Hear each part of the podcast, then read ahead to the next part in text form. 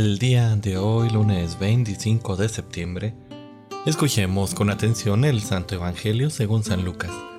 En aquel tiempo Jesús dijo a la multitud, Nadie enciende una vela y la tapa con alguna vasija o la esconde debajo de la cama, sino que la pone en un candelero para que los que entren puedan ver la luz, porque nada hay oculto que no llegue a descubrirse, nada secreto que no llegue a saberse o a hacerse público.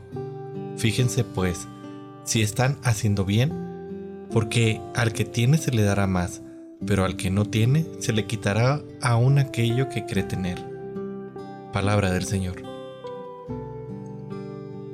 Queridísima familia, una de las acciones más importantes de las empresas cuando quieren darse a conocer o anunciar algún producto es la publicidad.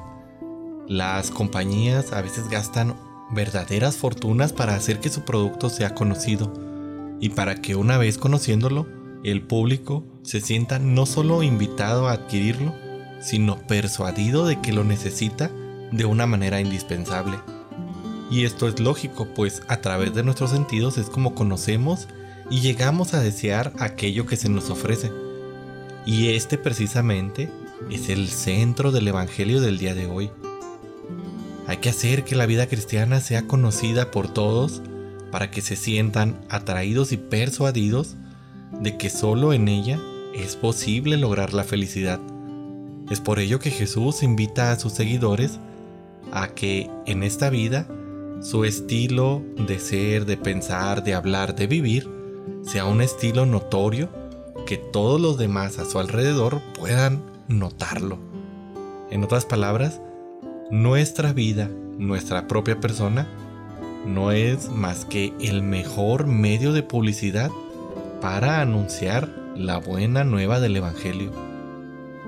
Una buena publicidad atraerá a muchísimas personas a imitar y a desear vivir de acuerdo a lo que ven reflejado en nuestra vida, en nosotros mismos. Por el contrario, una mala publicidad o una publicidad negativa alejará a aquellos que están buscando un camino hacia la felicidad. Es por ello tan importante que debes de permitir que tu vida se transparente y en ella se refleje Cristo. Busca con todas tus fuerzas vivir de acuerdo al Evangelio. Recuerda que las palabras convencen, pero el testimonio arrastra.